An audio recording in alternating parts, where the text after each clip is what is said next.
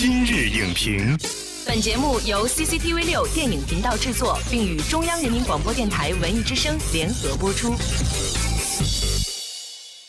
品头论足话电影，今日就评八分钟。大家好，欢迎收听文艺之声今日影评，我是陈明。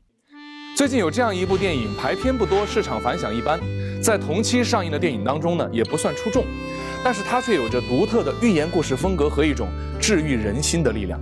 这也就是今天我们要把它分享给大家的原因。它就是由让雷诺主演的《追鹰日记》。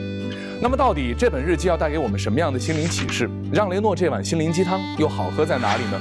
今天我们邀请到了心理专家刘佳宁，为我们翻开这本《追鹰日记》，从心理学角度为我们深度解析。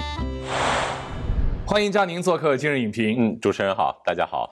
实话说呀，这是一部放在院线里边呢很容易被忽视的电影，所以呢，首先要请佳宁来给我们讲一讲这部电影大概讲的是一个什么故事。这部电影讲的是一部在阿尔卑斯山下一个孤独的小男孩和一只鹰。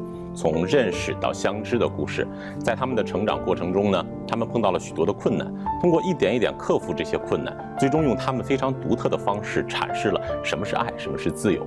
我们看到影片当中的主要角色其实很少，嗯，就是父亲、男孩，还有让雷诺饰演的叔叔，包括那一只鹰。没错。那么这四个角色，它有没有一些符号或者说象征意义？首先，我们看这个父亲，这个父亲，我想他代表的是绝大部分的父母。他是一个供应者，他要支撑这一个家庭，因为这样，所以可能没有太多的时间和精力去关注自己的孩子是怎么想的。那我们看这个呃小男孩卢卡斯，这个小孩其实代表的也是一大部分在同年龄段的孩子，可能不太愿意与人交流。这个叔叔的角色，我觉得他是一个非常让人感到温暖的一个角色，这是一个良师益友的角色。这个角色，我想在现实生活中，我们可以把它隐喻为我们身边的朋友、孩子的老师、同学。这个角色很有可能对这个孩子造成的帮助要远远大于最亲近的人。好，我们再来说说最后的那个这只鹰，它隐喻的就是生活当中与我们接触的所有的人，包括我们生活中同事。包括我们在街上遇到的陌生人，我们会发现我们生活中有许多人，我们不会有机会跟他真的很深交，是也在教会我们如何和那些在生命当中会出现，但是呢，可能我们只是彼此相处一段时间，并不会长久下去的这种角色。那么从心理学的角度来说，它是一碗鸡汤吗？那如果它是一碗鸡汤，它又能够治愈什么？我觉得还是咱们先从这几个角色入手啊。嗯，首先我们说这个父亲，他跟这个自己的儿子卢卡斯有一段对话，说马上要到冬天了，对，我们要把这个栅栏给赶紧建起来。然后在建的过程中呢，小男孩他想的是那只鹰嘛，他干到一半就要走，所以这个父亲就完全不考虑为什么，他只考虑说你必须赶紧回来，把这个手头的工作要看完。在影片后期的时候，他终于有发作的时候。他冲到那个小屋子里面，把儿子的包打掉，等等，就是这些行为也是普通父亲的一个比较容易发生的一个状况。就是我都已经这么为这个家庭着想了，我这么为你们着想了，但是你们现在不理解我，他往往不会真正的考虑到说孩子的叛逆、愤愤怒到底从什么地方来，我要去怎么去解决。就是我对你的生命有绝对的发言权，因为我也是一个男的，我也是从你那样过来的。没错，也许在某些事情上，可以尝试把自己的发言权留下，保留一下。其实，如果我们设想卢卡斯这个小男孩把他所有的想法告诉父亲，我深信这个父亲不会非常严厉的说，对，为什么要去养鹰？但为什么跨越不到这个这么一个鸿沟吧？就是因为父亲自己对自己有一个要求，他自己对自己有一个定位。就像你刚才说的，你的一切我都经历过，我有绝对的发言权，所以我不是特别在意这种小的感受。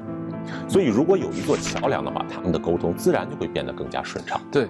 那么我们再来说这个小男孩吧。小男孩，这个小男孩其实也是非常有代表性的。他在与别人相处的时候，会因为各种各样非常稀奇古怪，甚至我们想都想不到的小原因，可能不太愿意与人交流。他只是不愿意在家庭环境里边来分享。他跟鹰可以沟通交流。没错，我们说所有的生命当中带有负面情绪的事件。都有可能会造成创伤，嗯，那么这个创伤的严重程度，其实并不完全在于这个创伤本身，而是创伤之后大家如何去处理它。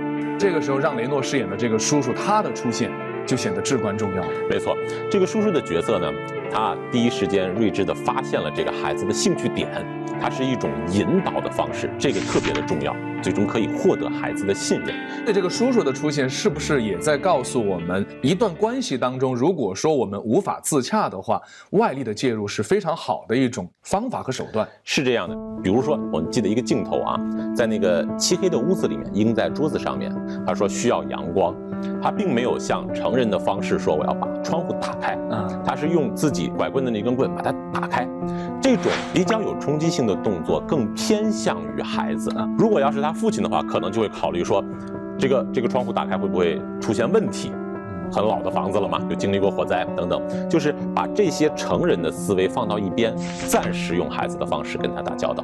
其实，在我们生活当中，我们每个人身边其实都有这样非常睿智的人，非常有温度的人。嗯，我们去发掘这样的人，其实就是我们生命中的贵人。Abel has his instinct. If you keep him, he won't be able to return to the mountain. He will never be free. 你看，我们说这部电影呢，它有心灵鸡汤的属性在里边。可是这碗鸡汤呢，明显不一样。那么就你看《追鹰日记》的话，你会觉得它区别于其他的，希望能够带给大家心灵滋润的电影的这种独特性是什么？它并不是一个让你一看就马上喜欢，它是一个非常朴实。包括卢卡斯这个小男孩的表演，没有什么花俏的地方，反倒是这种朴实的叙事方式，让我们感觉更加的真实，我们更容易被它打动。更适合的是没有讲解，让孩子自己去理解，自己去感受。其实人的成长就是要学会不断的告别，告别。不是说我跟之前的东西我不在乎它了，嗯，而是说我应该反过头来珍惜我现在所拥有的东西。没错。那么如果父母带着孩子一起在电影院里观看这部影片的话，小男孩和鹰的这种互动很有趣啊。对于小朋友来说，这很有趣。对于小朋友而言呢，会留下一个很清晰的印象。我觉得这就足够了。当他成长起来之后，慢慢回忆起这些影片的片段，他可能会体会到更多的内容。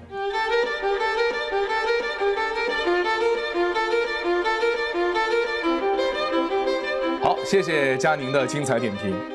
电影呢，也是一种治愈心灵的精神食粮。《追鹰日记》拒绝说教和煽情，返璞归真，用朴实的风格、缓慢的节奏，讲述了一个关于坚强与谦卑、爱与包容、对抗与成长的温情故事。治愈的同时，也在启发着每一个人思考自己生命的意义。本栏目视频内容，请关注 CCTV 六电影频道，周一到周五每晚十点档《今日影评》。